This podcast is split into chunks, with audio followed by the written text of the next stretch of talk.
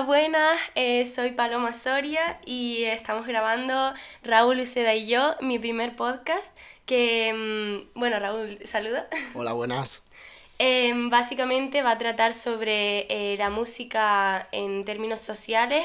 Eh, vamos a tratar temas como la aceleración, la historia de la música un poco, la música como mm, repercute en, el ámbito social y cómo eh, el ámbito social se ve reflejado en, ella, tanto en sus letras como en sus ritmos, y etc.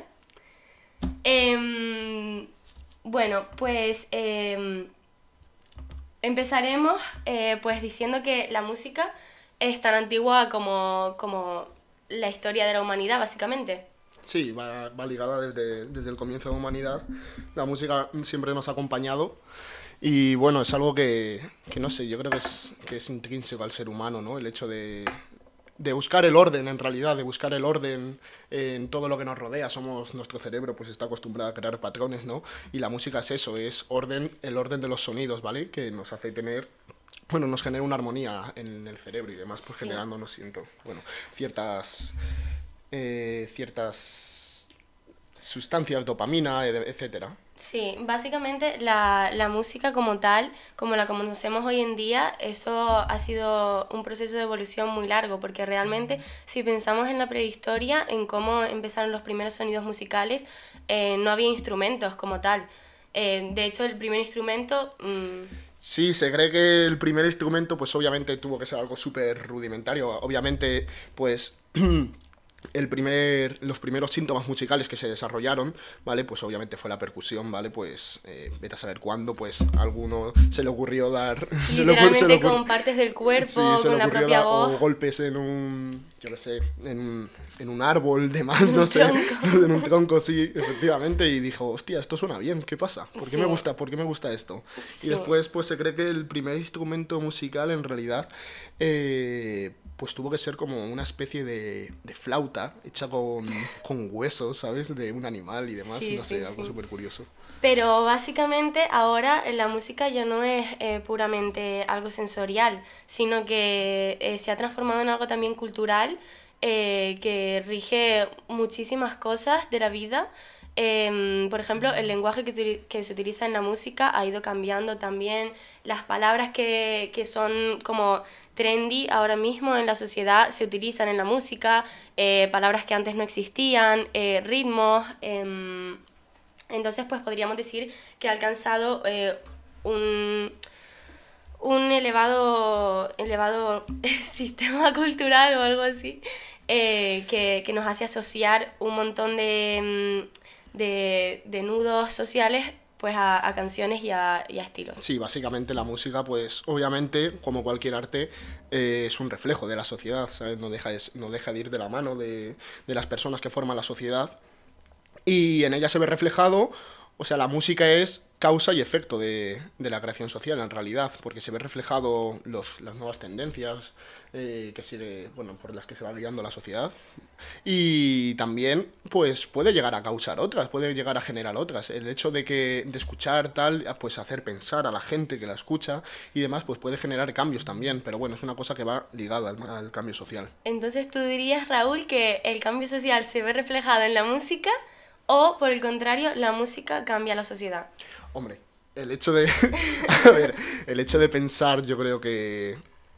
Que la música cambie la sociedad, pues no sé, es un poco pretencioso, ¿no? También. Yo creo que eso eh, se va mucho de la mano. sí, es un poco pretencioso el hecho de que, pues no sé, al fin y al cabo, eh, lo que he dicho antes, la música es un arte que como cualquier otro va de la mano de la sociedad, ¿vale? De, de las tendencias, sí, de, de, lo que se ha aceptado en ese momento en la sociedad y demás, igual que el cine, igual que, que la pintura, etcétera.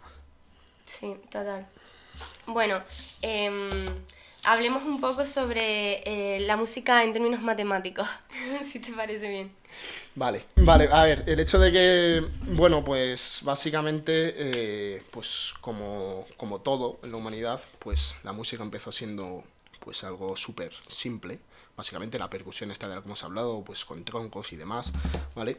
Sí, o con, yo que sé, o alguno que se le ocurrió, pero seguramente fuese por casualidad, ¿no? El hecho de, no creo que nadie dijese, seguro que si le hago eh, tres agujeros a la flauta, digo, a este, a este hueso, seguro que si le hago tres agujeros va a sonar de puta madre. Pues no, pues obviamente sería algo casual, ¿no? yo que sé, pues como todo, ¿no? Pues la inmensa mayoría de cosas surgen de, de la casualidad. Y pues se fue desarrollando la cosa, ¿no? Y llegamos a, la antigua Grecia, donde pues se cree, bueno, se dice y se, y se tiene como evidencia que Pitágoras y los pitagóricos pues fueron los primeros en en intentar buscarle un sentido a esos sonidos que, le gustaban a su cerebro, en plan, ¿por qué? ¿Por qué ciertos sonidos nos gustan y ciertos sonidos... En cuestionarse el porqué de la música realmente. El porqué, de dónde surge. el por qué nos gusta. Claro. Y, y de ahí surgió el tema de, bueno, con la investigación se dieron cuenta de que con métodos súper súper eh, primitivos y súper precarios, ¿no? Se dieron cuenta de que dependiendo con de la frecuencia con la que vibrase una cuerda, ¿vale? Pues se generaba una nota musical u otra. Entonces, eh, a partir de ahí eh, descubrieron, no sé cómo, porque con, no sé, esta gente, no sé los griegos, no sé cómo descubrieron lo que llegaron a descubrir. Los griegos eran la leche, la, verdad. No sé cómo coño descubrieron lo que llegaron a descubrir, pero al fin y al cabo descubrieron que, bueno, el siglo V de Cristo creo que se ubica Pitágoras, eh, que está relacionada, la música está relacionada en realidad. Bueno, la música es matemática en realidad. Mm. Y está relacionada con ella y que los sonidos que nos resultan agradables pues son precisamente los sonidos que, cuyas frecuencias están formadas por números enteros. Entonces es como, fue como un súper descubrimiento que... ¿Pero qué es eso de números enteros? Números enteros, pues por ejemplo, eh, una nota musical, eh, pues yo que sé, un do, eh, pues una nota musical, pues tiene muchas frecuencias. En realidad no tiene muchas frecuencias dentro de ella. Por ejemplo, si está formada por 100, 200, 300, 400, pues esas notas, eh, eh, pues esos sonidos que se ligan son los que nos generan, los que nos generan cierto, cierto placer auditivo al escucharlo, que bueno, que en realidad es una cuestión puramente fisiológica. Porque, mira, de hecho, ayer me estuve escuchando un podcast de, de mi podcast favorito que se llama Catástrofe Ultravioleta. Hola, Catástrofe Ultravioleta. Efectivamente. Y hablaban precisamente de esto, del tema de disonancia, lo explica mucho mejor que yo. No sé si ahí me quedan. No sé si lo explica muy bien. Para nada, Raúl.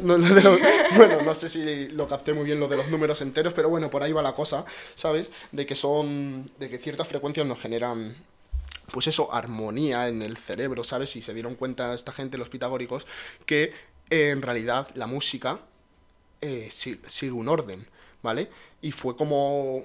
Un fue, no, sí, fue como la evidencia de que de que todo seguía un orden, ¿sabes? Porque buscaban eso, la armonía, buscaban, todo seguía un orden en el mundo, ¿sabes? Antes de eso supongo que verían como la música como algo más, en plan eso, simplemente puro placer eh, sí, auditivo. pero, pero, pero, con desconocimiento. Exacto, con desconocimiento de, de, de realmente cómo hacer que le guste a la gente, porque ahora que ya descubrieron esa fórmula, y supongo que ahora mismo estará súper avanzada esa fórmula en plan de, de, de qué hacer para que le guste a la gente más todavía y sea como eso, adictivo y tal, pues mm, es muchísimo más fácil crear música buena, siempre. Sí, claro, no, sí, coño, de hecho, pues las grandes multinacionales y demás que tienen los mejores productores musicales, pues saben perfectamente lo que vende o sea, lo, fórmula, saben perfectamente. A ver, no una fórmula, porque tampoco es decir. bueno, si tampoco es decir, si sigues esta fórmula, vas a triunfar en la música. Ya, hombre, sería súper secreto. Claro, no, entran muchos factores, pero por ejemplo, eh, una cuestión, una fórmula, entre comillas, habría que recalcarlo, pero por ejemplo, el pop, ¿vale? Eh, el pop actual y demás, el pop que se lleva haciendo mucho, durante mucho tiempo, pues básicamente eh, se dice, en plan, habrás oído alguna vez esto de joder, pero si es que sigue los mismos cuatro acordes, tal, no sé qué. Sí, que todo suena igual. Sigue la misma rueda armónica, tal, son los mismos cuatro acordes siempre, todo suena igual. Y en realidad es, es cierto, a ver, no todo el pop, ¿sabes? Pero una inmensa mayoría del o sea, gran cantidad de música pop que se hace actualmente, pues básicamente sigue la misma secuencia armónica que, que son, a ver, eh, que básicamente sería, bueno, de hecho se les considera los acordes del pop. Eh, la primera la quinta, la sexta y la cuarta. Esa rueda armónica, ¿sabes? Que mira, a ver si. Es que eh, tengo un tecladito aquí en el móvil. pero bueno, uy, que con mis dedos gordos no sé si voy a poder tocarlo bien, pero bueno, voy a intentarlo. Y seguro que, seguro que le resulta familiar a todo el mundo porque es la base del pop, básicamente lo, lo que más se usa.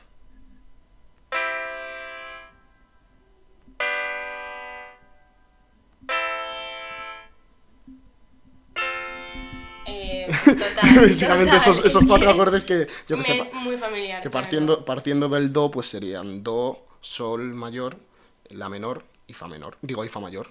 Y básicamente es eso, esos cuatro acordes. Pues ya saben, tienen la fórmula para ser. no, pero tampoco, tampoco, es una fórmula, pero sí que es, no sé, es como un, un sonido al que estamos acostumbrados. Entonces, como estamos acostumbrados, nuestro oído está occidentalizado, porque básicamente es un mm. sonido occidente que después te vas a otras culturas y ni de coña suena de lo mismo, obviamente.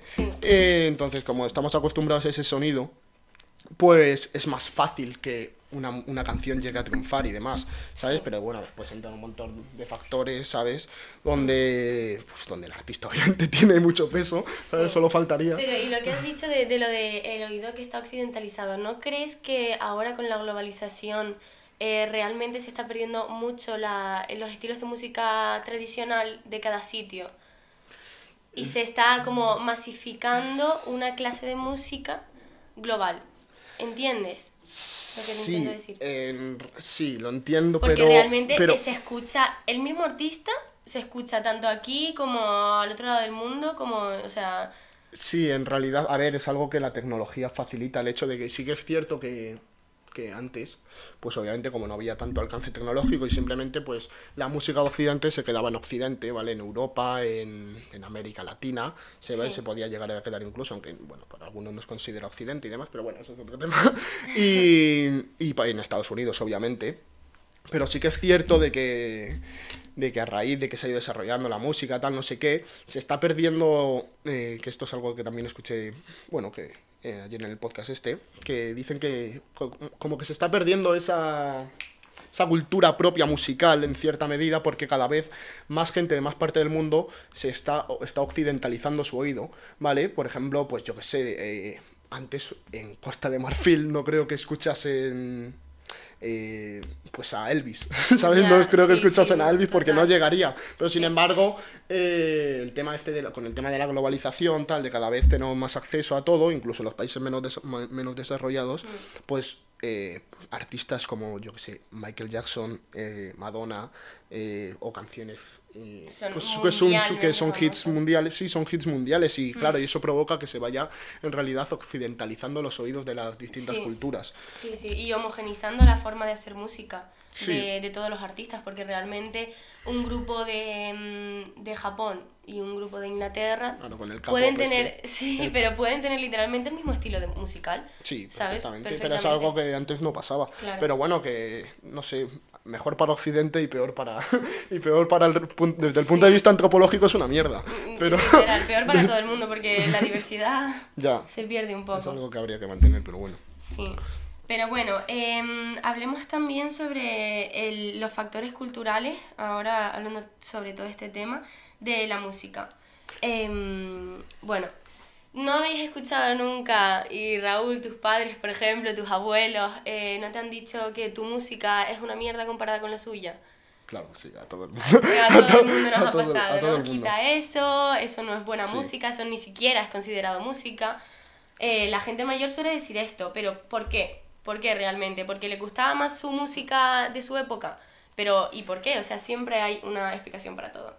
Vale, y la explicación según eh, Frank T. McAndrew, que es un sociólogo que hizo un estudio sobre esto, em, pues dice que, o sea, él habla de factores que influyen en nuestra percepción de la música y eh, desarrolla un concepto que es el efecto de la mera exposición, que este efecto pues significa que cuanto más expuestos estamos a algo, más nos gusta es decir, que lo que vemos, las cosas con las que nos relacionamos y los inputs sociales que tenemos diariamente, si los vemos reflejados en la música que escuchamos, pues nos sentimos mucho más pertenecientes a esa música.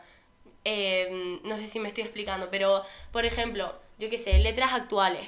Eh, salimos a una discoteca y la vi, no o, sé qué. o me, hablas, tal. me hablas por Instagram. tal, no sé Exacto, me envió un mensaje o la llamada de no sé qué, ¿sabes? En plan, hay muchos factores culturales realmente que, que están influyendo en nuestra música actual y que, por ejemplo, nuestros padres no ligaban eh, por Tinder, ¿sabes? En plan, y ahora mismo, pues en, seguramente hay muchísimas canciones que tendrán la palabra Tinder eh, implícita, seguro. Sí. A ver, pero es lo que hemos explicado antes, en realidad, que la música, pues como cualquier arte en realidad, va de la mano de la sociedad, ¿sabes? No se puede despegar de ella porque básicamente está hecho por los mismos sujetos que sufren el cambio social. Exacto, Entonces, exacto, exacto. es algo que, que, que es intrínseco, ¿sabes? A la sociedad, el hecho de, bueno, a la música.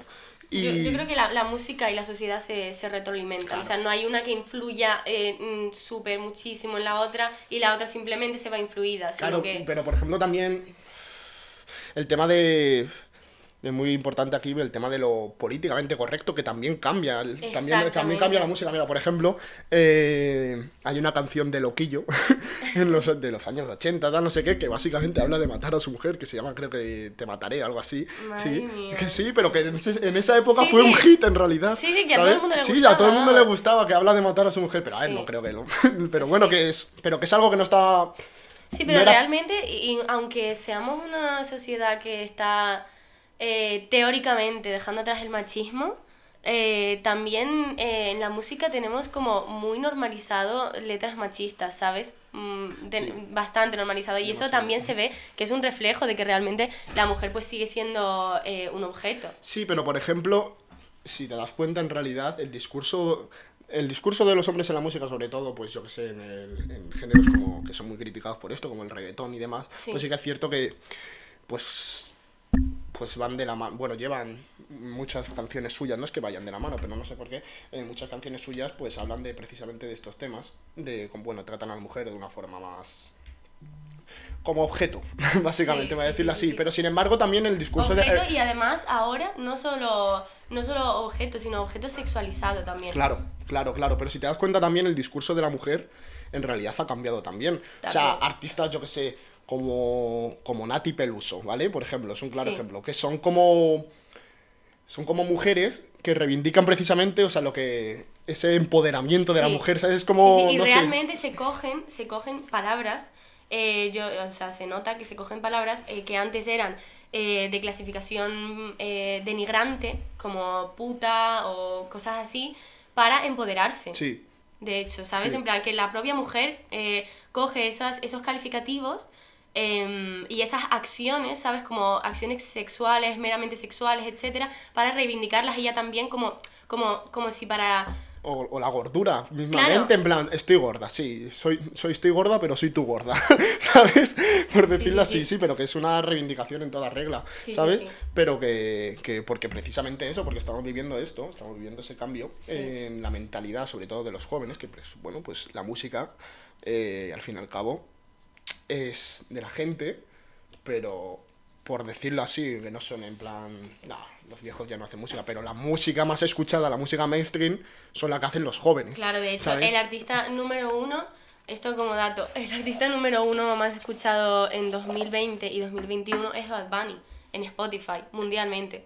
¿En el- mundialmente? Mundialmente, sí, sí, lo, lo, lo busqué antes, aquí en el ordenador. Ah, yo creía que era solo a nivel español. Pero es que, por ejemplo, el otro día me metí en, en Spot y tal para, para ver las estadísticas y vi que, bueno, el artista que más oyentes mensuales tenía era Justin Bieber, ¿vale? Con el nuevo álbum este que sacó de, de Justice, ¿sabes? Que lo, que lo reventó. O sea, quien no escuchó la canción, yo acabé de la canción de Peaches ante las historias de Instagram hasta los sí. cojones. Digo, Literal, joder, o sea, te metías en una literal, historia sí, de sí, Instagram sí. y estaba Peaches, de verdad. Sí. Pero bueno. esa, Sí. esa. Literalmente TikTok. Mira, y por ejemplo, otra, eh, otra fórmula, lo que hemos estado hablando antes, en plan, que el pop en realidad...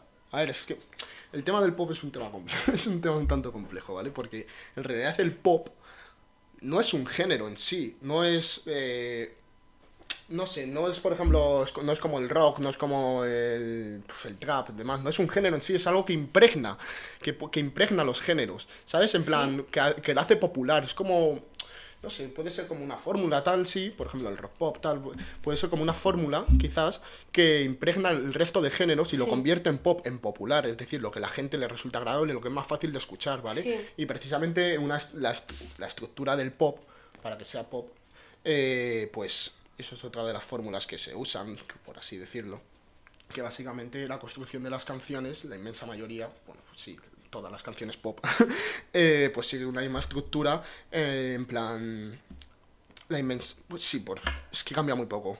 O sea, el, el hecho de estrofa, estribillo, estrofa, estribillo y de vez en cuando si, eh, si el artista pues tiene esas capacidades, se puede dar esos lujos, o el productor tal no sé qué, mete un puente musical y después el y después otro estribillo. Si no, pues lo que pasa es estrofa, estribillo, estrofa, estribillo, estrofa, estribillo, o si queda muy largo, estrofa, estribillo, estrofa, estribillo y estribillo otra vez. Que básicamente son esa estructura que la podemos encontrar. en todas las canciones. Por ejemplo, pero por ejemplo el otro día escuchando otra vez digo, venga, voy a, voy a meterme en el álbum este del Justin Bieber, tal, no sé qué, la de Peaches.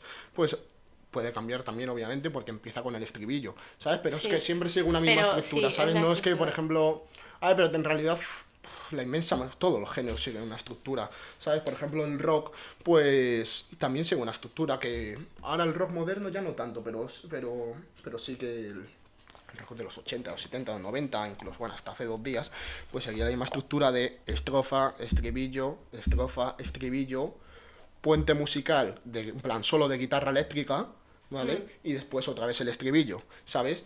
La inmensa mayoría de canciones, no todas, obviamente, no se puede. Porque, estamos hablando de generalidades. Claro, claro, claro. Porque, por ejemplo, yo qué sé, después te pilla un Stairway to Heaven, ¿sabes? que es toda una canción que va, que va increciendo, increciendo, increciendo hasta que rompe, que no tiene, o yo qué sé, bueno, Nothing Else Matters, sí, de Metallica, sí, sí, sí, tiene un estribillo. Pero no que sé, eh, Bohemian Rhapsody de Queen, ¿vale? No tiene que, el estribillo tiene eso. pero, por ejemplo, pero esto es algo muy significativo, porque el hecho de que de que... ¿Tú crees que antes se experimentaba más con la música, era más experimental que ahora?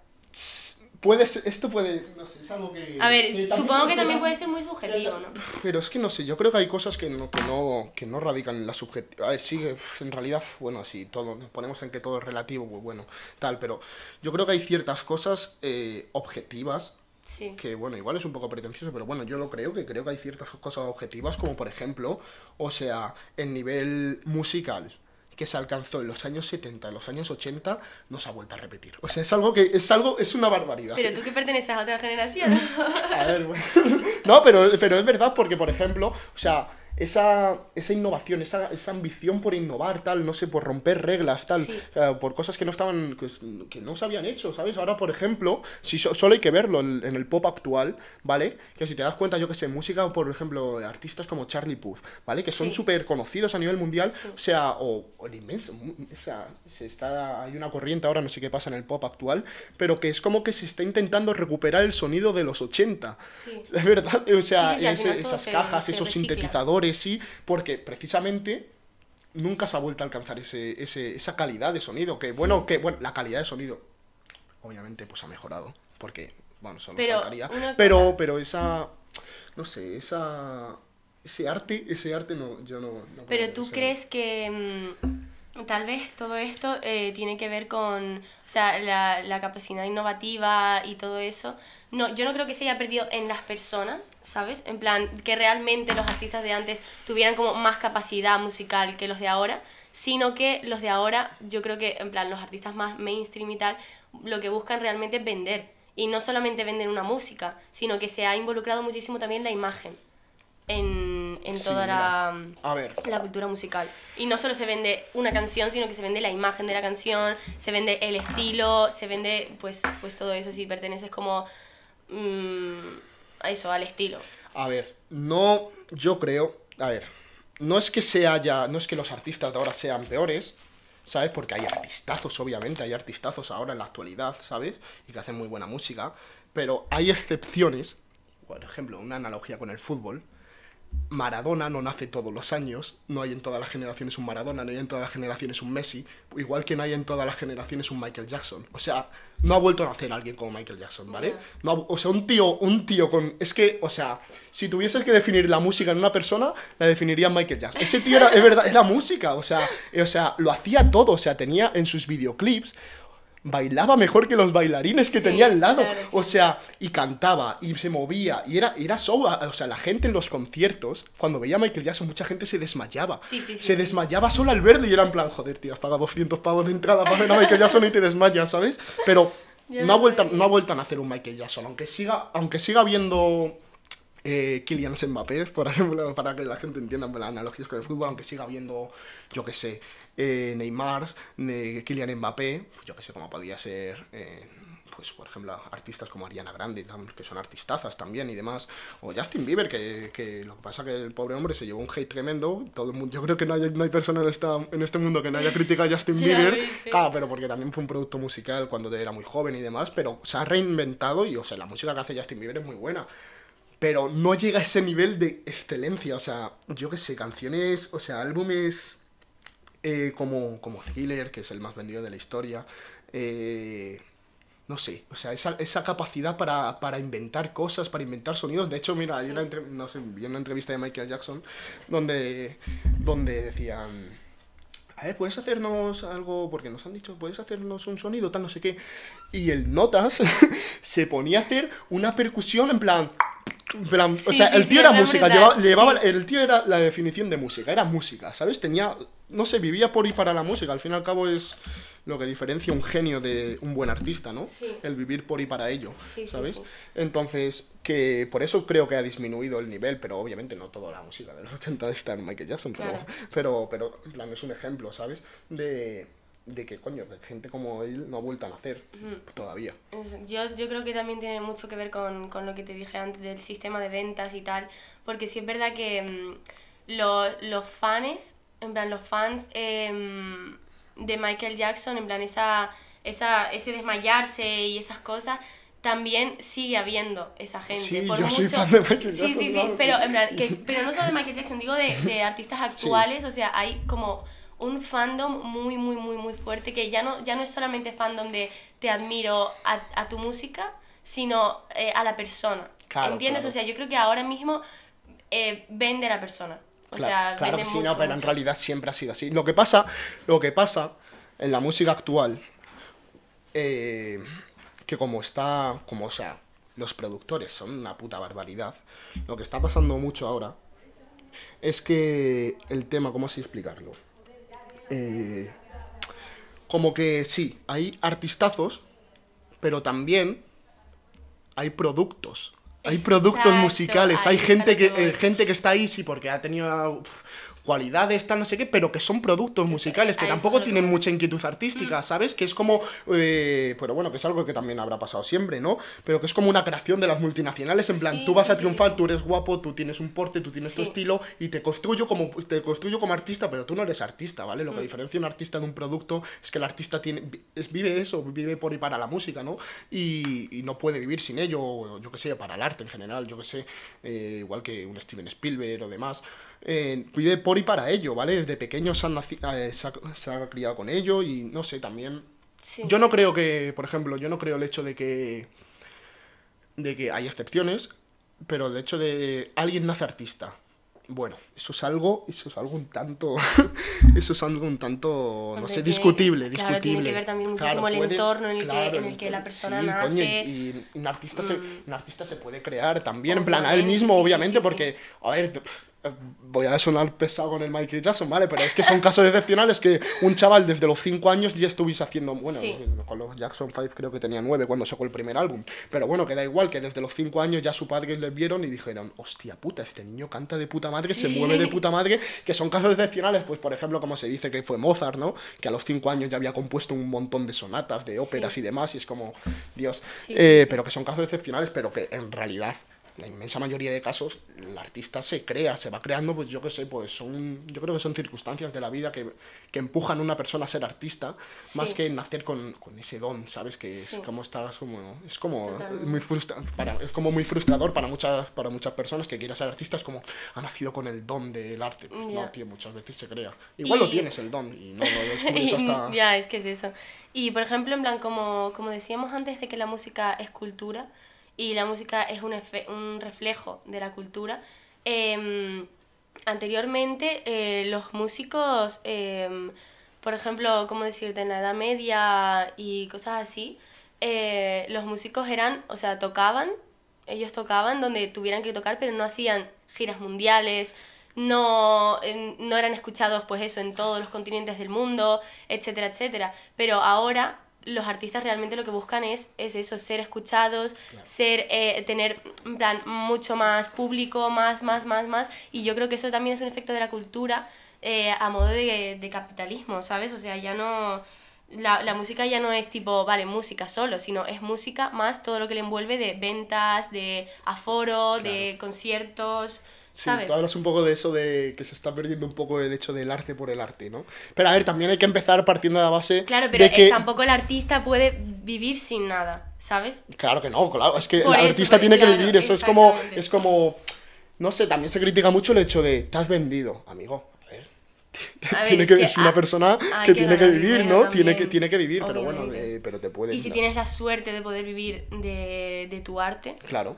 Claro, es que, pero es que no sé, es como muy fácil tildar a alguien de se ha vendido tal, no sé qué. Sí. Pero bueno, aunque pueda hacer música más comercial, puede seguir impregnando su sello. ¿Sabes? Mm. Que es lo que le diferencia del resto, ¿no? Sí. Por lo que está ahí. Pero a ver, partiendo de la base también de que, de que eh, la profesión de artista, ¿sabes? Sí. Es algo que, que surgió en, a raíz de la modernidad, es algo moderno. La profesión, claro. alguien que se dedica Eso exclusivamente del arte es algo, es sí, algo sí. exclusivamente moderno, ¿vale? En la Edad Media alguien podía cantar muy bien, pero aparte de eso tenía otras funciones, ¿sabes? No se dedicaba exclusivamente a eso, ¿sabes? Entonces, eh, es algo que, bueno, habría que, que habría que estudiar desde hace, que se estudia desde hace bien poco, en plan, el hecho de la profesión de artista, ¿sabes? Exclusivo. Sí. Y, Y bueno, pues hablemos también, eh, queríamos tocar también el tema de la aceleración, de la aceleración social, eh, que, eh, bueno, a ver, primero hablemos sobre la aceleración social como tal, que, bueno, básicamente eh, ha sido un proceso que la aceleración empezó con la indus- industrialización. Em, el sistema en el que vivimos ahora mismo es muchísimo más rápido, o sea, todo es mucho más rápido y más estructurado que anteriormente. O sea, tanto los procesos de producción como nuestra propia vida y hasta nuestras formas de pensar. O sea, eh, anteriormente mm, tardabas mucho tiempo en hablar con una persona que estaba eh, fuera de tu país o en plan en relaciones a distancia o cosas así y ahora todo eso se ha acelerado muchísimo porque lo tenemos al alcance de la mano. O sea, tenemos herramientas que nos permiten ser personas aceleradas y vivir aceleradamente. Entonces eso también, o sea, se ve reflejado 100% en la música y mm, ahora mismo Raúl nos va a explicar eh, por qué en relación a los acordes y todo eso que él sabe, porque yo... A ver, yo tampoco, a ver, no quiero, lo último que quiero en esto es como quedar como, yo qué sé, como un musicólogo, un maestro de la música, no sé, yo soy un friki de la música, ¿sabes? Me encanta, me encanta, ¿sabes? Y eso, pero no tengo tampoco una voz autoritaria ni cantante sobre esto, ¿sabes? Solo faltaría. Pero bueno, que por lo que sé, pues lo intento compartir y ya está, ¿sabes? Me encanta hablar de esto. Y, pero, por ejemplo, el tema de la aceleración, antes de irnos a la música, pues también eh, en realidad es una causa y consecuencia de, de la aceleración tecnológica. Por ejemplo, eh, bueno, tú estuviste conmigo en Cambio Social, que hay el libro este de, de Har Harmut Rosa, creo que era, Sí. es el que habla de Sí, sí, sí. aceleración. Rosa, que básicamente, eh, bueno, distingue tres tipos de aceleración, pero en realidad eh, es como que se centra en uno, que es la aceleración tecnológica, que la aceleración tecnológica en realidad es causa y efecto de la aceleración. Es como que, vale, eh, buscamos, buscamos eh, avanzar en la tecnología, buscamos avances tecnológicos que nos permitan tener más tiempo para nosotros, ¿vale? Que nos permitan vivir, Sí. ¿vale? Básicamente tener más tiempo. comodidades, comodidades, que nos permitan efectivamente. que nuestras tareas sean muchísimo más, Más- más básicas y sencillas y, y ahorrar tiempo. Claro, esa, esa, esa, el esa es la, la, la premisa de- del avance tecnológico, es el Claro, hecho de, ahorrar tiempo. Ahorrar tiempo, pero tanto tiempo que estamos Claro. ahorrando, más cosas que debemos hacer. Claro, esa es la cosa, que, o sea... Porque no es tipo, ah, vale, ahorro tiempo, bueno, ya está, tengo tiempo libre. No, no, no. Buscamos continuamente eh, cosas que hacer por el, por el hecho de que son, eh, de que nos cuesta muy poco tiempo hacerlas. Claro, el hecho de... es como la imposición que nos damos a nosotros mismos, Sí. que también es fruto de... puede sonar en plan... No sé, pero es así, es fruto del espíritu del capitalismo, ¿no? Sí, sí, es como el hecho de producir, de est- estar produciendo todo. el estrés, la, la ansiedad que crea, el no hacer nada, Claro, el no producir. claro, el sentirte mal, el sentirte mal por, por te ape- apetecerte echarte la siesta, tronco. Claro, A claro. todo el mundo le apetece echarse la siesta, ¿no? pues te, hacen sentirte mal por porque te apetezca dormir o, te- o no te apetezca hacer nada, mirar a musarañas durante una tarde, yo qué sé, pero ya te hace sentirte mal, Sí. ¿vale? Y es el hecho de que eh, el avance tecnológico pro- precisamente propicia el hecho de ahorrar tiempo, Sí. ¿vale? Pero como ahorramos tiempo, eh, precisamente nos imponemos a aprovechar más el tiempo y hacer más Y cosas, seguir tal, no sé qué. seguir produciendo, al final Sí, eh, sí. Es, una, es una rueda que no para, o sea, Sí, realmente es no- algo que, que podemos no ver frena. que podemos ver todos a nuestro alrededor, ¿vale? El hecho de, no sé, la aceleración del ritmo de vida. Yo, por ejemplo, mira, cuando me escuche, cuando me escuche se va a reír, porque tengo un amigo que siempre se lo digo, digo, tío, o sea, dice, siempre dice la típica de, es que no tengo tiempo. Joder, ¿cómo que no tienes? En plan, tiempo tienes, ¿sabes? Porque, no sé, tiempo El tienes. tiempo Pero es que se, se está viendo, o sea, el, el capitalismo lo que ha hecho es ver el tiempo como un recurso. ¿Sabes? Como un recurso que se agota, que es finito, ¿vale? Y el tiempo, es- en realidad, es una O concepción sea, el nuestra, tiempo pero... lleva siendo el mismo eh, 24 horas Sí. al día desde, vamos, desde que la Tierra era Tierra. Sí, bueno, Lo que pasa es que ah, nuestro concepto del tiempo ahora es eh, producto.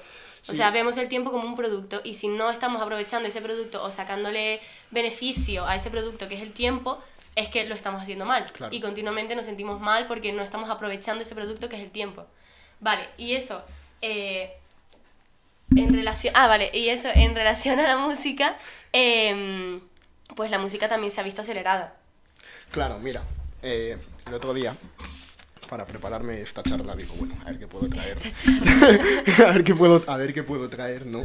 Y dije, me dio curiosidad.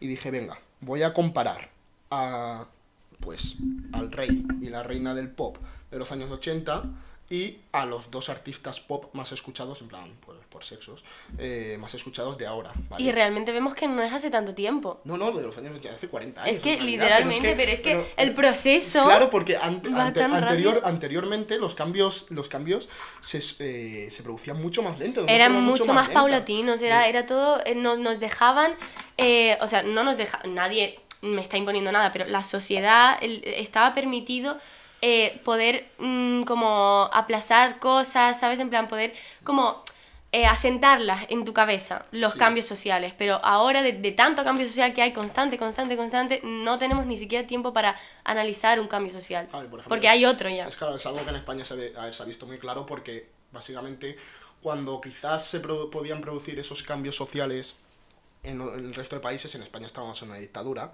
entonces fueron como 40 años estancados en un, Sí. mismo, en un mismo ámbito, Eh, sí que, sistema. se- que es cierto, que después se- que sí, que sí se, habló, se abrió al exterior y demás, pero bueno, en fin, que, que estuvimos con los mismos patrones sociales y las mismas conductas sociales durante 40 años, entonces es algo que se, se ha visto mucho aquí en España, se puede ver muy claramente el hecho de cómo cambian cada vez las cosas más rápido con respecto a nuestros abuelos, ¿vale? Que es, bueno, no puede- o sea, es imposible tener una conversación, o sea, tú tienes una conversación con tus abuelos ahora mismo de lo que pasa actualmente y no entienden nada, no entienden nada. en plan, se quedan- sí, y, sí, sí. y ya no, y ya no tanto con nuestros abuelos, porque por ejemplo con, con gente cinco años mayor, ya Es cada que vez hay la- más... Hay, hay es que más- es eso, o sea, la escala, la escala en la que, en la que las edades se han ido separando, ¿sabes? La- las generaciones son cada vez más pequeñas. ¿Sabes? Ya no hay una generación de 10 años que compartamos las mismas no, no, cosas con gente 10 años menor o 10 años Pero mayor. antes sí pasaba, Y antes sí, antes sí. Antes Antes, sí las pasaba. Hmm. generaciones eran mucho más largas. Eran muchísimo más largas. O sea, tú ahora le hablas a una persona de 25 años que tampoco, que no, que es que muy probablemente no esté metido en el tema este de, la, en plan, yo qué sé, de TikTok y esto, que le pilla un poco, ya le pillan lejano, o sea, que tiene 25 Sí. años y nosotros decimos, a nosotros, incluso a nosotros, nos puede llegar, a ciertas personas nos puede llegar a pillar sí, lejano sí, porque ya esto es algo que los gente, en plan, los niños de 10, 12 años ya tienen, ya se han criado con ello, pero le hablas de eso y dicen, hostia, pues estoy fuerísima, o sea, estoy perdido, no puedes tener... Es que yo incluso teniendo 19 años Sí. me siento perdida con gente de 12 muchas veces, ¿sabes? Y digo, pero bueno, es que no, no, no sé. Y ya no de 12, o sea, incluso con gente de 16 años Sí, dices, ¿qué sí, cojones, sí. tío? A ver, que parece que somos unos abuelos. Pero ¿sabes? no en plan no, crítica, pero es que no, no es plan- crítica, es simplemente que te sientes, te sientes mucho más dispar, ¿sabes? Hay, hay mucha más disparidad eh, en cuanto a la edad, o sea, capaz una generación puede durar tres años. Sí, ¿Sabes? Perfectamente, o sea, perfectamente, pero porque todos esos inputs culturales que nosotros teníamos ya no están Ya. y son otros. Sí, no, mira, por ejemplo, esto es algo que, que se comentaba, creo que lo comentaba precisamente Rosa en su libro, Sí. donde no me acuerdo ahora el título del libro qué putada pero bueno No, yo tampoco, tengo el PDF aquí, pero no lo veo. que precisamente decía eso de cómo que la sociedad el ritmo de vida en plan anteriormente el ritmo que seguía la sociedad era era un era un ritmo eh, era un ritmo generacional. Sí. ¿Vale? Es decir, por ejemplo, tus abuelos, bueno, eh, tus abuelos muchas veces heredaban el trabajo a sus hijos y seguían una misma dinámica. El hecho de, por Exacto. ejemplo, vengo de una familia de abogados, pues yo que soy abogado. Sí. ¿Vale? Eso pasaba antes. A después se sucedió a un ritmo intergeneracional, ¿vale? Eh, donde precisamente, eh, pues igual ya no seguían con esa base, ¿vale? Por ejemplo, nuestros padres no tienen por qué dedicarse a, a lo que se dedicaban nuestros abuelos, pero nuestros abuelos a lo que se dedicaban sus padres sí, pero nuestros padres no. Entonces, por ejemplo, nuestros padres lo que pasaba es que eh, si cogían un trabajo, muchas veces, no sé si tus padres, pero en mi, en mi caso sí, pero en, en la inmensa mayoría de casos, que el primer trabajo que tenías es el trabajo que te iba a, que, el que ibas a realizar durante claro. toda tu vida. Sí, sí, sí. Y no había ningún tipo de ansiedad por ello. Claro que no. No existía la ansiedad por, por el no cambio, ¿sabes? Por la estabilidad. Claro. Ahora, como no hay estabilidad, realmente nada te garantiza que tu trabajo sea estable, que tú, que a lo que te dediques o a lo que estudies realmente sea de lo que vayas a comer, etcétera. O sea, hay muchísima más precariedad en ese sentido. Claro, y precisamente ahí hemos, hemos ah, el ritmo de vida que tenemos ahora es un ritmo intrageneracional. Es decir, eh, nosotros sabemos perfectamente que el primer trabajo que tengamos no va a ser el último. O sea, tenemos Exacto, múltiples exacto. trabajos. O sea, pero vamos, también- lo tenemos pero, clarísimo, claro, tenemos ¿sabes? múltiples trabajos a lo largo de nuestra vida. Es algo que nuestros padres no. El primer trabajo que tenías. Y trabajos eh, temporales, claro, contratos trabajos temporales, temporales, contratos de plan- puta mierda, sí. Y, pero es algo que también, no solo en el trabajo, pero también en las relaciones amorosas. Todo, ¿sabes? todo en se ve reflejado. relaciones- Sí, pero eso no lo podemos tocar ahora porque esto es sobre la música. Y este tema es muy largo. La verdad es que nos estamos yendo un poco por Sí, las sí, ramas, pero bueno, a ver, Pero aceleración musical. ¿Por qué? ¿Por qué ha pasado? Sociólogo. Vale, en fin. Eh, es- Vale. Que da pie, joder. bueno, eh, sí, lo que estuve mirando, que me, nos hemos ido por las putas ramas. Ya, pero bueno. Eh, lo de, co- comparé, eh, pues, los dos mayores artistas pop, el rey y la reina del pop de los años 80, eh, con los dos artistas pop más escuchados en la actualidad, que Justin Bieber, ¿vale? Que tenía 78 millones de oyentes mensuales, una barbaridad. Vale, ahí estaban ahí el Justin Bieber, The Weeknd y Drake, pero bueno, dije, venga, Justin Bieber. Y, y después eh, también Ariana Grande, ¿vale? Y por parte de los años 80 cogía a Michael Jackson, obviamente, me, van- me, van a meter- me van a Qué meter en el, raro. en el club de fans de Michael Jackson Total. y a Madonna, ¿vale? Y o sea, y yo me quedé flipando, yo me quedé flipando con lo que estaba viendo porque dijo, ¿qué cojones? En plan, esta aceleración llevado al ámbito de la música, ¿sabes? Por ejemplo, mira, eh, empezando con, con Don Michael. o sea, su primer álbum en solitario fue Of the Wall, ¿vale? Que consta del año 1979, ¿vale? Ese álbum contaba con 10 canciones y una duración total del álbum de 42 minutos y 24 segundos. Es decir, una media de 4 minutos y 14 segundos por canción. 4 minutos y 14 Cuatro segundos. minutos, es decir, claro. que, hostia, ahora nos costaría escucharlo. ¿eh? Eh, en la radio canción- no es que está Claro, prohibido canciones de más de tres minutos. Mm, an- ahora no sé cómo estará la cosa, pero sé que la radio fórmula en estos años, o no sé si se seguirá manteniendo, supongo que sí, pero la radio fórmula, eh, básicamente, que es lo que debe, la duración que debe tener una canción para que suene en la radio, estaba entre los 3 minutos 30 segundos y los 4 minutos 20 segundos, ¿vale? Sí. O sea, si se pasaba de eso, no sonaba en la radio, Claro. ¿vale? Entonces, o sea, todas las can- la inmensa mayoría de canciones cumplen con ese requisito tal en los años 80 y por ejemplo después, o sea, The Wall del año consta del año 1979. Siguiente álbum, Thriller. 1982, han pasado tres años. Tres años para, Tres crear, años un para álbum. crear un álbum, El álbum sí. más vendido de la historia de la música. Sí. Pero bueno, eh, eh, para crear un álbum, ¿vale? Ese álbum conta- constaba de nueve canciones, que son muy pocas en realidad. Nueve canciones cuya duración total del álbum son de 42 minutos. Y, cada, y una, lo que da una media de por canciones de 4 minutos 42 segundos. Uf, ya se pasa un poco a Radio Sí, Fórmula, ¿eh? sí, sí. Pero, se no- pero ahí se nota, se nota como esa ambición musical, tal, no sé qué, de, no sé, de, de no ceñirse tampoco a, a los tres minutos y demás. Pero Sí. bueno.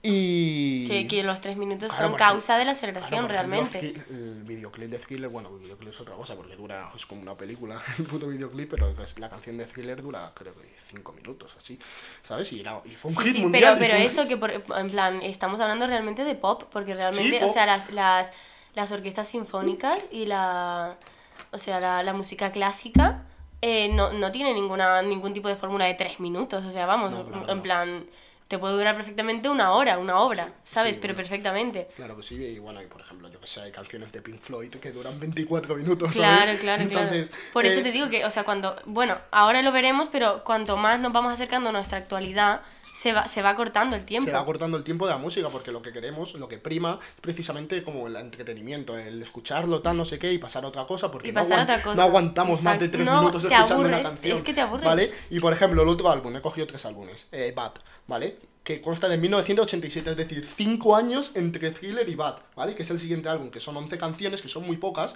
y tiene una media eh, cada una de 4 minutos, 22 segundos. Pero claro, diréis, ¿qué cojones me está diciendo este? Que si 4 minutos, 22 segundos, que si 5 años entre medias de un álbum. Porque es que lo interesante está en, en la comparación, por ejemplo, con Justin Bieber, ¿vale? La estrella pop actual, ¿vale? Donde su álbum Changes, eh, Change, como se diga, Change, Changes, como se diga, es de 2020, que es de 2020, consta de 17 canciones, o sea, el primer álbum de Michael Jackson son 10 canciones, ¿vale? Con una media, de, con una media de 4 minutos 14 segundos, ¿vale? Change, o Changes, como coño quiero llamarlo, son 17, 17 canciones que el álbum dura 51 minutos, es decir, una media de 3 minutos por canción. O sea, que es una... 17 canciones y 3 minutos, por, canción. o sea, mucha más cantidad de canciones y muchas más y mucho más cortas. Lo que prima es precisamente, lo que está primando eh, cada vez más en la música y como cualquier arte es la cantidad por encima de la calidad. ¿Sabes? Como que... Y por encima, muchísimo más por encima de la duración. Claro, que obviamente siga habiendo calidad, no quiero decir que la música, no, coño, claro que no, joder, hay calidad, obviamente. Pero en el mainstream, ¿sabes? En el mainstream, lo que vende, lo que la gente escucha, es como que está primando, prima antes que haya 25 canciones en un álbum a que haya 9 canciones que son la hostia. Y o sea, es, es, vende muchísimo más eh, que haya 25 canciones de 2 minutos 50 que eh, dos canciones de media hora. o sea, ¿quién se va a escuchar una canción de 9 minutos ahora mismo? Coña, por ejemplo, bueno, un, Entera, un, ¿sabes? un, November Rain, que es como la obra cumbre de Guns N' Roses, ahora no, bueno, se comería los mocos de una forma tremenda, bueno, como muchas, o un Nothing Matters, o un Stairway to Heaven, un, yo qué sé, muchas canciones así, ahora no, no tendría, en plan, pese a la calidad que tienen, o sea, porque son auténticas obras de arte, ¿vale? Por su complejidad, ¿vale? Pero ahora mismo no podrían ser mainstream, por así decirlo, aunque en esa época quizás tampoco eran mainstream, no, pero había muchísima gente que las escuchaba, ¿vale? Pero ahora no podían tener ese alcance, ¿vale? Y si siguiente álbum, el siguiente álbum de Justin Bieber, el de Justice, el que sacó el año pasado, son 16 canciones, y aquí y fue tan solo un año después. Un año después, esto es lo importante. Porque Michael Jackson nos acaba de decir que tardó cinco años en sacar otro álbum nuevo. O sea, entre Of the Wall y Thriller hay tres años. ¿vale? Y entre Thriller y Bad hay 5 años, ¿vale? Que ahí se ve, que es, en realidad se ve reflejado en el disco la calidad de, coño, el proceso, el proceso compositivo, ¿no? Que lleva, que lleva a cabo el artista, bueno, junto con su productor, ¿cómo se llamaba? Joder, súper famoso. Eh... Pues ni idea, ¿eh? Ah, joder, qué rabia, me... qué rabia. Ay, mira, tengo el piano. Espera, voy a buscarlo. Bueno, lo Quincy Jones, Quincy, Quincy, ah, Quincy Jones, ¿vale? hacían las, estos tres primeros álbumes los hicieron juntos. Y aquí se ve con cinco años de diferencia. Sin embargo, Justin Bieber, por ejemplo, hay un año de diferencia, ¿vale? Que es que, que aunque pueda tener mucha calidad, se nota, se nota. El, hecho de que, coño, eh, no es lo mismo dedicarle como cinco años a un proyecto que dedicarle un año, ¿no? No, completamente. Obviamente. que, es que se nota. Y aunque haya sido super mainstream, aunque tenga buenas canciones y demás, ¿vale? Eh, son 16 canciones que dura, tiene una media en total de 2 minutos 50 segundos. Es que no llega ni a los 3 minutos, ¿vale? Pero es que lo, más, lo más interesante de todo es que, aparte de, es, de que solo hay un año entre medias, hay que añadirle el fenómeno single de la música actual. O sea, entre esos dos álbumes, además sacó singles. claro, claro, claro, Quizás no, no, como, no como suyos propios, pero sí como artista invitado, tal, colaborando con otra gente. Pero aparte de, o sea, tú, tuvo tiempo para... Es como que lo que refleja el hecho de como la fórmula tal de... Sí, sí, no, no, y, y la, o sea, la aceleración o sea, tan brutal que hay, o sea... Sí, porque, porque, porque es precisamente lo que has dicho, que exige, se, se, le exige al artista vender. Se le exige, o sea, se, pero se nos exige a todos, se nos exige escuchar eh, de menos minutos. O sea, nos hemos, yo creo que todos nos hemos convertido en, productos acelerados. Claro que sí, pero porque también es una presión que sufre artista. Claro, exactamente, porque, claro. Porque, por ejemplo... culpa de Justin Bieber, el claro, pobrecito. No, no, no, bueno, bueno, pobrecito, de todo menos A ver, no, claro. eh, pero, pero... Pero el, que el hecho, realmente, el hecho de que él haya, él haya hecho una media de 2 minutos 50 segundos no es porque realmente Justin Bieber haya decidido, oh, mira, pues voy a rebajar mm, dos minutos mis canciones, ¿sabes? En plan, en comparación a Justin Bieber, sino que es, o sea, él, él es producto de, de todo lo que está pasando socialmente. a Justin Bieber yo lo considero un artista, la verdad, me parece un artistazo. Lo que pasa que, eh, pero sí que acaba convirtiéndose en producto precisamente por eso, por la, pero también por la presión que sufre de la gente, de sus oyentes. Por ejemplo, o sea, no sé si te pasa eh, el hecho de que, por ejemplo, Zetangana sacó el madrileño el año pasado, hace un año, ¿eh? Y ahora mismo escuchas una canción de, del madrileño y dices, joder, qué antiguo, ya qué me antiguo, de eso, me hace un año y anteriormente... Pero que hoy vi, por ejemplo, hoy vi en Instagram, eh, no, estaba en Spotify, no sé, pero vi... Eh, el, eh, ¿cómo me gustan? Vi como un post o algo así de cómo me gusta el antiguo Bad Bunny. ¿Sabes? En plan, cuando era trap. Y es como, pero qué antiguo, si fue hace tres años. Eso, en plan. Pero si fue hace nada, ¿sabes? En plan, y el, el, disco de Por Siempre y tal, en plan, es como que ahora era el antiguo Bad Bunny, el, de los comienzos. y es como, claro, es como, buah, las canciones antiguas de Bad Bunny, no sé qué tal. Yo estuve en el antiguo Bad Bunny y es como, tía, pues claro que estuviste, estuvimos todas, ¿sabes? En plan, que es como, como que ahora eso, una canción que de hace un mes. Sí, ya te suena antiguo. porque lo, quemamos todo súper rápido, precisamente lo quemamos. O sea, la escuchas y lo escuchas día tras día, día tras día. Y sin embargo, con Thriller no te quedó otra que estar cinco años escuchando el mismo disco si querías escuchar lo nuevo de Michael Jackson. Cinco años, entonces ahí se ve, se refleja el hecho de, joder, de que devoramos la música, devoramos el arte, ¿sabes? Y es una imposición, también es una presión que sufre el artista, ¿sabes? En plan, hostia, tío, me, me, he obligado, por ejemplo, el tema de los singles, la inmensa mayoría, ahora pues ha cambiado un poco el mercado, ¿sabes? Ahora priman los singles por encima de los álbumes, entonces los artistas como que se ven obligados casi a sacar un single por mes, ¿sabes? Pero que eso que es que es que no es que los en realidad en lo que he dicho antes, no es que la calidad haya bajado, en plan de los artistas haya bajado, porque sigue habiendo artistazos, pero, coño, indirectamente el hecho de, de, sentir esa presión por tener que sacar música constantemente y tener que al fin y al cabo que no, el artista no decide, plan, bueno, pues voy a hacer un hit. No, no, no, es algo que, que, yo que sé, que también conlleva, que conlleva muchas cosas, ¿no? Muchas circunstancias. Entonces, esa presión, ese de, joder, tengo que sacar algo, tengo que sacar algo, pues inevitablemente baja la calidad del producto. Claro, claro, porque además también hay muchísima competitividad, o sea, porque no es que tú digas, vale, no, pues me bajo del carro, ya no saco nada en no sé cuánto tiempo, necesito un descanso pues te van a adelantar por todos los lados. En plan, o sea, es como, como eso, es una rueda que no para. Mira, por ejemplo, eh, a mí me encanta, me encanta Juancho Marqués, ¿vale? Ay, a mí también. sí, Me encanta Juancho. Y, y, por ejemplo, el otro día me metí, digo, porque como está, está, centrado en un proyecto ahora, tal, que dijo que iba a ser el proyecto de su vida y iba a estar un año y medio, dos sin sacar música. Sí. Y me metí en su perfil de Spotify. Y la última vez que me había metido vi que tenía 900.000 oyentes mensuales. Y me metí el otro día y tenía no llegaba a los 500.000, es como, hostia, 400.000 personas han ido en plan de escucharle mensualmente a este hombre, ¿sabes? En plan, que yo creo que, que, que después vuelven. en realidad después, yo creo que es una ilusión, pero bueno, que después, porque después vuelven. Pero, hostia, pero, tiene que generar mucha, mucha angustia. Al final es tu medio de subsistencia, ¿sabes? y, te ves obligado a seguir. Es que es como seguir la rueda o morir. O morir, es, seguir eso. seguir la rueda o morir, mira. O te bajas, o sea, o sigues la sociedad o te bajas. No puedes cambiar el ritmo de toda una sociedad por tus acciones individuales, realmente. Claro que no, qué pena. Pero bueno, y el otro ejemplo que había buscado, pues precisamente es el de Madonna, comparándolo con Ariana Grande, y tal que, por ejemplo, Madonna sí que es verdad que su primer álbum homónimo se llama, que se llama Madonna, ¿vale?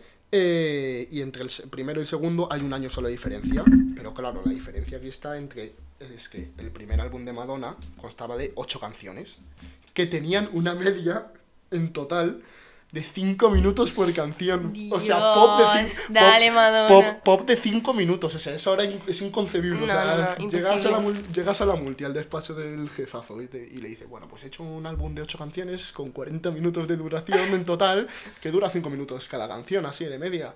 Bueno, yo creo que te tiran por la ventana en plan, venga. Te dicen, mira, escucha el álbum tú solo. A tu puta casa, ¿vale? Y el siguiente álbum de Madonna, Like a Virgin, que son 11 canciones, que son muy pocas en realidad, pero bueno. Pero es que es eso, es como primar la calidad por encima de la cantidad. Y aunque solo haya un año de diferencia, y que tiene una media de 4 minutos 37 segundos, ¿vale? Bueno, y ya el siguiente, el álbum, el de True Blue, que es del 86, hay dos años de diferencia, también son solo 11 canciones, son muy pocas canciones, y tiene una media de casi 5 minutos también cada una, ¿vale? Y después lo comparamos con Ariana Grande, su primer álbum, Sweet Tenor eh, de- es de 2018 y tiene 15 canciones, es decir, casi, casi el doble que el, de, el primero de Madonna, y tiene una media de 3 minutos por canción. O sea, do- dos minutos menos de media. O sea, Dos se, dos se ha subido. menos. O sea, es el doble de canciones y es la mitad de duración. Sí, para que te hagas una idea, el álbum de Madonna, el primero, o sea, dura 40 minutos, Sí. con 8 canciones.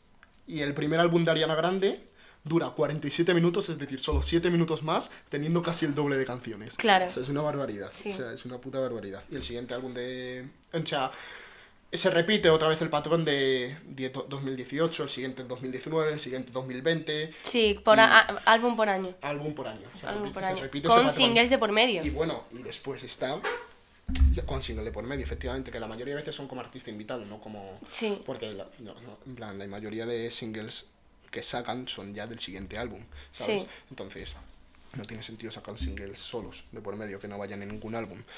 Eh, pero, o sea, después está el... que yo me quedé loco, digo, ¿qué cojones, tío? En plan, Dios.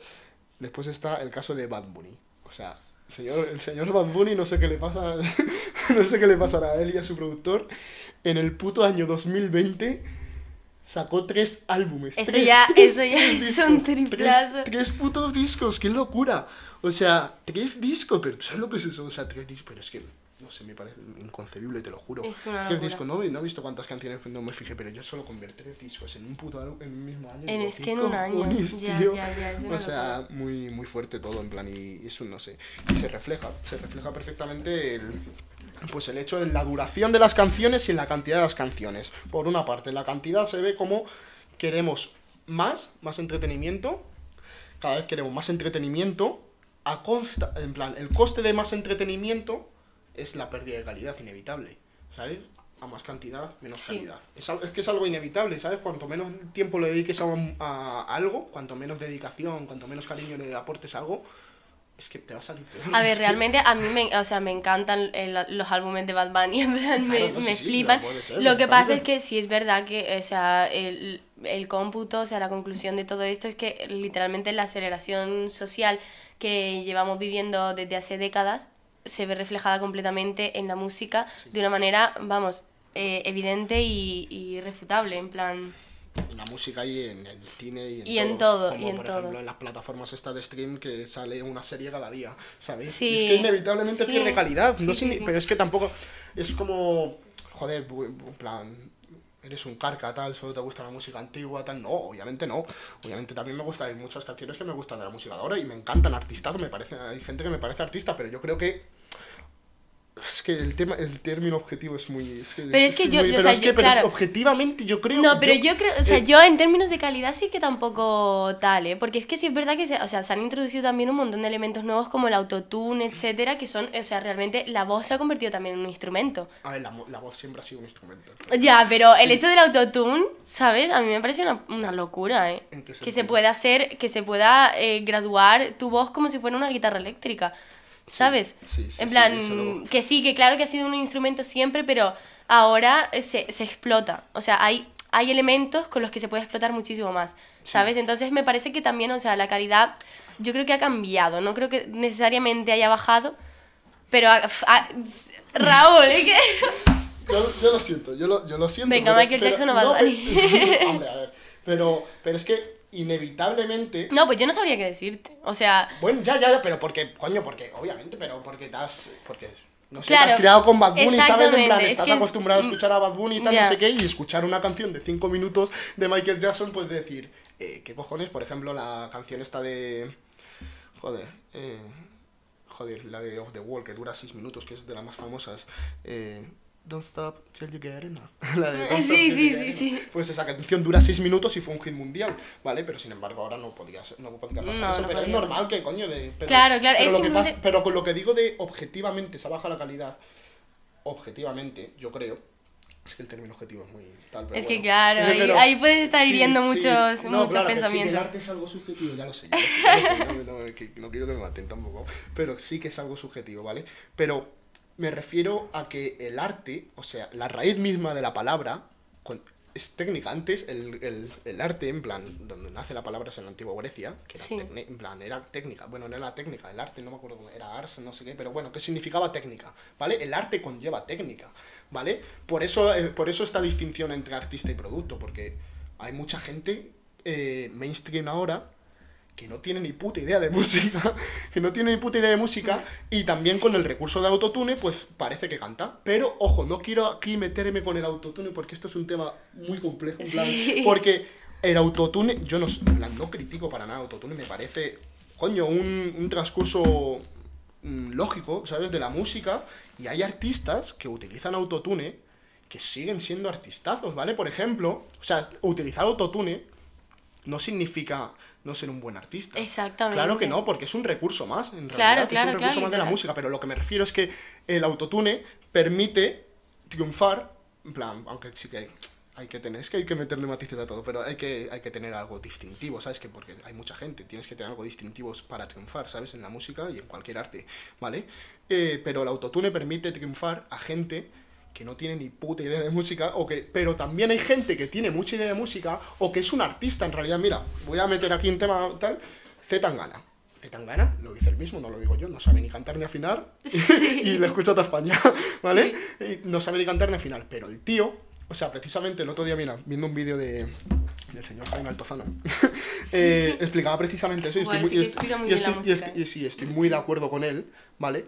En que, o sea, ese tiempo, ese tiempo que antiguamente se le exigía al cantante por saber cantar, ¿vale? Por ejemplo, eh, no puedes comparar a la voz de Ariana Grande que te mete, bueno, canta lo que quiera esa chica, esa, brutal, esa- esa chica canta lo que quiera, pero ese tiempo que antes se le exigía al artista, al cantante por saber cantar, ¿vale? Por ejemplo, artistas como Z Tangana, a través de lo, gracias al autotune, la han aprovechado para centrarse, en centrar sus esfuerzos en otras facetas, en crear un Claro, personaje, en claro. crear un nuevo, en plan, en llevar a cabo un nuevo estilo de música, en Sí. realidad, porque coño, lo que está haciendo Zetangana y dices, hostia, puede ser, pues te puede gustar más o menos, pero innovadores, innovadores, ¿vale? Entonces ha centrado ese esfuerzo que podría haber centrado en cantar como Pavarotti, Sí. que seguramente no lo consiguiese, pero porque también entran factores biológicos, Sí. ¿vale? Pero en saber cantar, ese esfuerzo la ha dedicado a crearse un personaje, a crear, a, a realizarse como artista y demás, Sí. y joder, y, y también está muy bien eso, coño, porque, o sea, usar autotune no significa no ser un artista, coño, puedes, ser, puedes usar autotune perfectamente y ser un artistazo. Sí. Pero, pero sí que da, plan, lo que, lo que le da mucha rabia a la gente es el hecho de, precisamente eso, de que alguien de que, que no sepa ni cantar, ni tocar un instrumento, ni hacer nada, ¿vale? Que, les, que le construya en la base un productor que es la hostia. Pero es que Pero- mm, a mí no me parece no hacer nada, ¿sabes? a ver, sí, hombre, obviamente tienes que plasmar tu huella. Pero es que es eso, o sea, me parece que todo ese proceso, sí es verdad que ha cambiado muchísimo, ¿sabes? En plan, pero me parece que todo ese proceso también es un proceso muy artístico, ¿sabes? Que es verdad que está dedicado pues a la venta, etcétera, pero, pero no, o sea, no por ello mm, menos legítimo. No, claro, que- no. A ver, es que entra el tema. Pero, por ejemplo, mira, una, una comparación. Te voy a hacer una pregunta. ¿Tú crees que alguien como, como Michael Jackson o Freddie Mercury triunfaría ahora mismo? ¿Se le escucharía? Mm, es que, a ver, habría que ponerlo en contexto, sea, ¿sabes? Porque... No, pero... mm, pues no lo sé. Es que, A ver, que es sí que también... igual a lo mejor Michael Jackson estaría, sería como Justin Bieber, tal, que también haría Ya, pero es que exactamente, o sea, segur- seguramente esa gente si hubiera nacido en el Pero un- contexto actual y, y hubieran sido artistas musicales actuales, no habrían hecho lo que hicieron en Claro ese momento. No, obviamente no, obviamente no. No, pero pero, no habrían pero la figura como artista, Michael Jackson o Freddie Mercury tal, como artista, ¿vale? ¿Triunfaría hoy en día como artista? Es que, es que yo lo sigo viendo artistazos, ¿sabes? Claro. Entonces, eh, para mí sí. Independientemente, Claro. independientemente triunfarían. Aunque Claro. adecuados a las nuevas modas, tal, las nuevas sí, sí, tendencias, triunfarían como artistas. Pero ¿tú crees que alguien como... Es que no, no puedes No, no, hacer- ¿tú, tú crees que alguien como... eh, me van a matar con esto, pero bueno, Pero que, yo también le respeto, ¿eh? Pero tú, o- pero tú piensas... Yo le respeto a este que voy a nombrar, ¿eh? Pero, coño, ¿tú crees que alguien como John Beef o Cecilio G triunfaría en los años 80? Pero es que no habría, no habría, en plan, no habría público para ellos. ¿Entiendes? Ese Que es sí, el tema. se- Es que es verdad, no habría público y por lo tanto ellos tampoco habrían nacido, ¿sabes? Porque un artista nace con su público realmente. O sea, un artista nace por, por, por unas características. pero no voy no voy al hecho de que sí, que, que no, obviamente no había trap en los Pero es que tú no 80 puedes, es como decir, ¿tú pero serías feliz en la Edad Media? Pues No. con mi mentalidad de ahora, pues seguramente no, porque me faltarían un creo, montón de creo cosas. que no me he explicado bien entonces. O sea, me refiero a John Beef o Cecilio G como artista, no como el género que hace, como artista. O sea, él, artista, ¿vale? Triunfaría como artista en los años 80. Es que, es que... Sin, las, cualidades para tocar instrumentos, para cantar y demás. Vale, no, eso no, pero, pero, eso. vale, sí, vale, vale, pero es que, es que- es- vale, vale, pero es que igual que tú tampoco podrías ser estudiante de sociología hace no sé cuántos Claro años. que no, pero me refiero en, el, en la figu- su figura como artista, no como trapero, no como popero, no como rockero, como Freddie Mercury tal, no, no Pero como- no, porque entonces estás, o sea, estás rebajando, o sea, estás diciendo que realmente no son artistas, sino que lo son gracias al contexto actual. Y realmente pasa lo mismo con todos los artistas, realmente. Claro que son, son artistas dentro de su contexto, obviamente, pero lo que, me, lo que quiero, de- lo que quiero, lo que me estoy refiriendo es gente como, vuelvo a repetir, como Freddie Mercury, como Michael Jackson, como Madonna, como etcétera, con sus cualidades de artista, triunfarían hoy en día.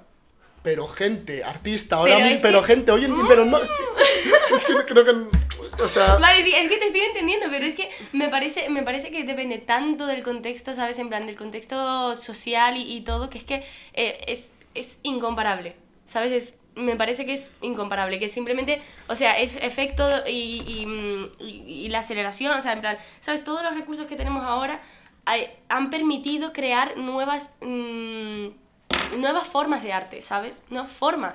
Que mm, eh, es como si dices tú que un cuadro pintado ahora, o sea, no pintado, pero una forma de arte moderno, que puede que también pienses eso. Es que ves, es que tú igual, pero en plan, imagínate, un, yo qué sé, un, yo soy súper, súper fan del arte moderno, eh.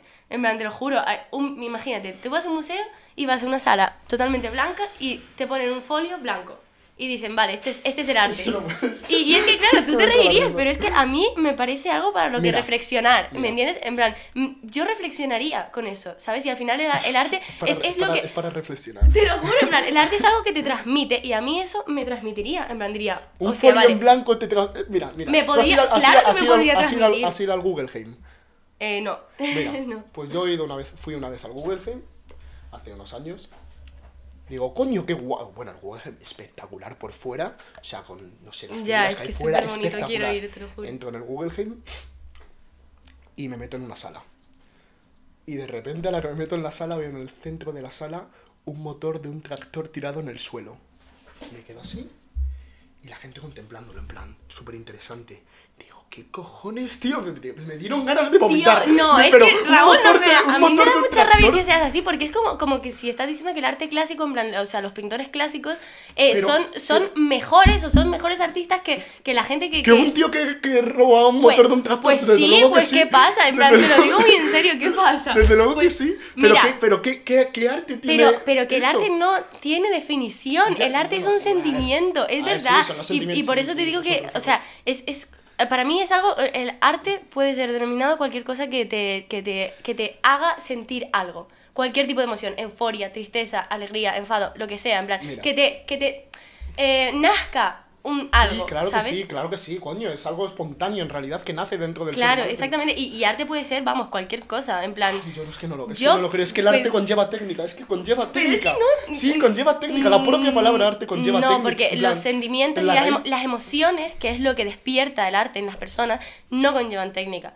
O sea, las emociones son naturales, en plan, eh, totalmente que naturales. obviamente todo el mundo siente, pero para, para llevarlo al arte requiere cierto perfeccionamiento, requiere cierta técnica. Mira, por ejemplo, en el museo este del Guggenheim, Mm. Pero es ¿vale? que, ¿tú crees que no hay detrás un pensamiento Claro que sí, pero un sentimiento puro, un sentimiento puro, pero a ese sentimiento puro hay que darle forma, ¿vale? Pero, pero Pero hay que esa dar- forma- hay, esa forma hay que darle una puede- forma estética para el arte. O sea, el arte es pura estética en realidad.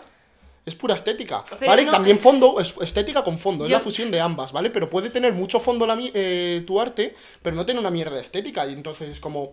No, no llega a. a- Yo creo que a- es más, es más eh, eh, pensamiento que acción. ¿Sabes? Yo creo que es mucho más pensamiento que acción. O sea, literalmente, ¿sabes? En plan. em, no, no es el hecho de que tú hayas hecho, de que hayas modificado algo natural como para que eso sea arte. ¿Por qué tienes que modificar algo para, para poder considerarlo arte? O sea, realmente em, yo creo que el arte puede estar en cualquier, en cualquier tipo de forma. En plan, puede ser arte la, la hoja que crea un árbol. O sea, sí, la forma de la hoja, o sea, eso puede ser considerado, vamos, arte natural, o sea, literalmente, eh, arte no en plan, oh, qué arte tienes árbol, ¿sabes? Sino en plan, algo que te transmita, que, te, que sea un sentimiento que tú digas, Dios mío, la belleza, la belleza de esto. Sí, obviamente el arte es subjetivo. Obviamente, Vale. obvia- obvia- obviamente, parece- obviamente solo, solo faltaría que el arte es subjetivo, ¿vale? Pero dentro de esa subjetividad conlleva una técnica.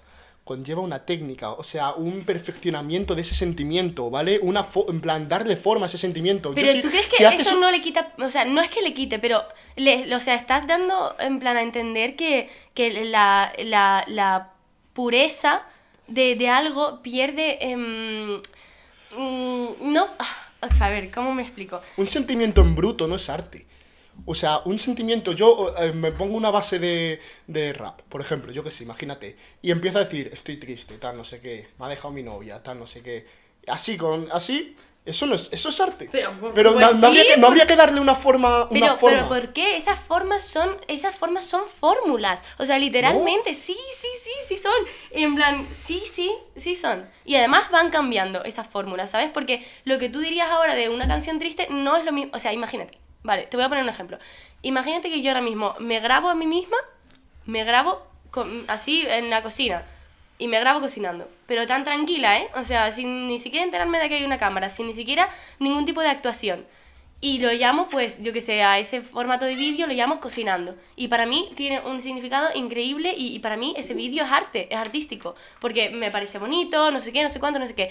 ¿Por qué tiene que venir alguien y decirme, no, es simplemente un vídeo tuyo cocinando? En plan, eso no es arte ni es nada. Pues, pues, mm, no, en plan, es arte lo que yo diga que es arte. O sea, en plan, No, o sea, no yo, no yo como persona paloma individual, sino en plan, lo que cada persona, en plan, literalmente, ¿sabes? Como sí, si... lo que entiendo que lo, entiendo lo que quieres decir, de que el arte en realidad es, es lo que te transmite algo, ¿sabes? Es algo subjetivo, ¿vale? Pues yo qué sé, puedo, ese cojín que tiene oye, forma de clave de sol, digo, puedo decir, Dios, qué maravilla. Pero, pero no considero que sea arte. Ah, bueno, eso sí, porque obviamente, pues. porque- Obviamente, de ¿por esa qué? forma- ¿Por qué ese cojín es más arte que yo qué Porque sé? esto aparece en blanco. Mira, por ejemplo, en, en el, en el museo este del Guggenheim, ¿vale? Sí. O sea, fui con, fui con una- unos amigos de mis padres, tal, no sé Pero- qué, y mi hermano, ¿vale? O sea, Vale. un amigo de mi padre muy cachondo y mi hermano se quedaron, se quedaron, en plan, estaban flipando igual que yo, se quedaron mirando, cogieron y dijeron, venga, vamos a mirar esta pared. Una pared que, que no tenía nada, en plan, era, pues eso, una cosa más, de la sala. Se quedaron mirando una pared así con forma interesante y se empezó a acercar gente en plan, Dios, que están contemplando tal, no sé qué. Eso me parece una absurdez, en plan, es como, le llamamos arte a todo, ¿sabes? No Pero- sé, pero no habría, por ejemplo, mira, eh... Pero no será que lo, lo de que le llamamos arte a todo, ¿no será que antes el arte eh, era, era también una, una forma de, de institución, o sea, era una institución?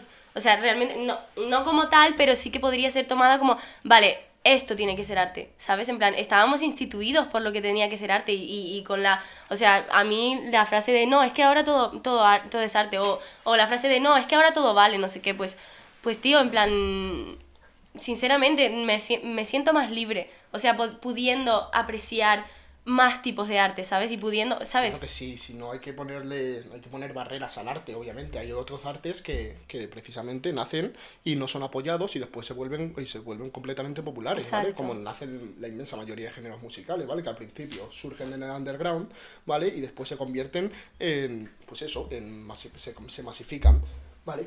Pero por ejemplo, lo que me quiero referir de que el arte conlleva técnica, ¿vale? Ponte. Tú detestas Queen, ¿vale? Detestas, no soportas Queen, Vale. ¿vale? Pero escuchas Bohemian Rhapsody. Tú, aunque lo detestes, no, sabes apre- no sabrías apreciar, decir, esto es una obra de arte, o esto es arte, ¿sabes? Por la complejidad que conlleva, con la, por, por todo, por todo lo que conlleva, ese, ese no sé, esos cambios, Vale, esos sí, matices. sí, sí, te no puedes decir, no- entonces, ¿no hay cierta objetividad en el arte? Pero es que estás difiriendo entre gustos personales y eh, eh, complejidad. A ver, ¿Sabes? Que, sí, que, que cuanto más complejo no significa que sea mejor, obviamente. Eso, no, eso no es- es- nunca es así, no tiene por qué ser así, ¿vale? Pero lo que quiero ir con esto es el tema de que hay cierta objetividad en el arte. ¿Sabes? De que, aunque detestes eh, a Queen, tal, no sé qué, te- no soportes su música, pero escuchas ciertas obras y dices, esto es arte. Esto es arte por, por lo que. por. No sé, no sé muy bien por la técnica que conlleva hacer esa canción, porque no la podría hacer cualquiera. Vale, sí, pero el arte no es matemática.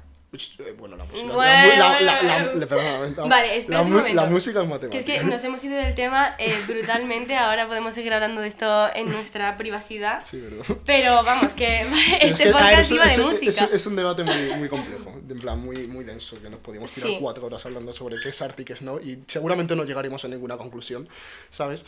Pero bueno, eh, yo, yo me abro a sugerencias, obviamente. ya, ya, Haremos escuchar. otro podcast sobre esto y eso. Em, bueno, pues espero que les haya gustado un montón y que al menos se hayan entretenido. Y aquí les dejamos Raúl Seda y yo. Bueno, ha sido un placer, la verdad. A ver si, a ver si me invita Paloma. Más veces. Bueno, adiós. Con la sonrisa puesta pero me apuntabas Callada, prepara para disparar. Sé que consiga esquivar la bala La suerte no se queda con mi cara. Eso nada Las alas, los dientes y las verdades Solo duelen cuando salen, lo sabes El humo tiñe mis efectos personales Los te quiero se disfrutan en pequeñas cantidades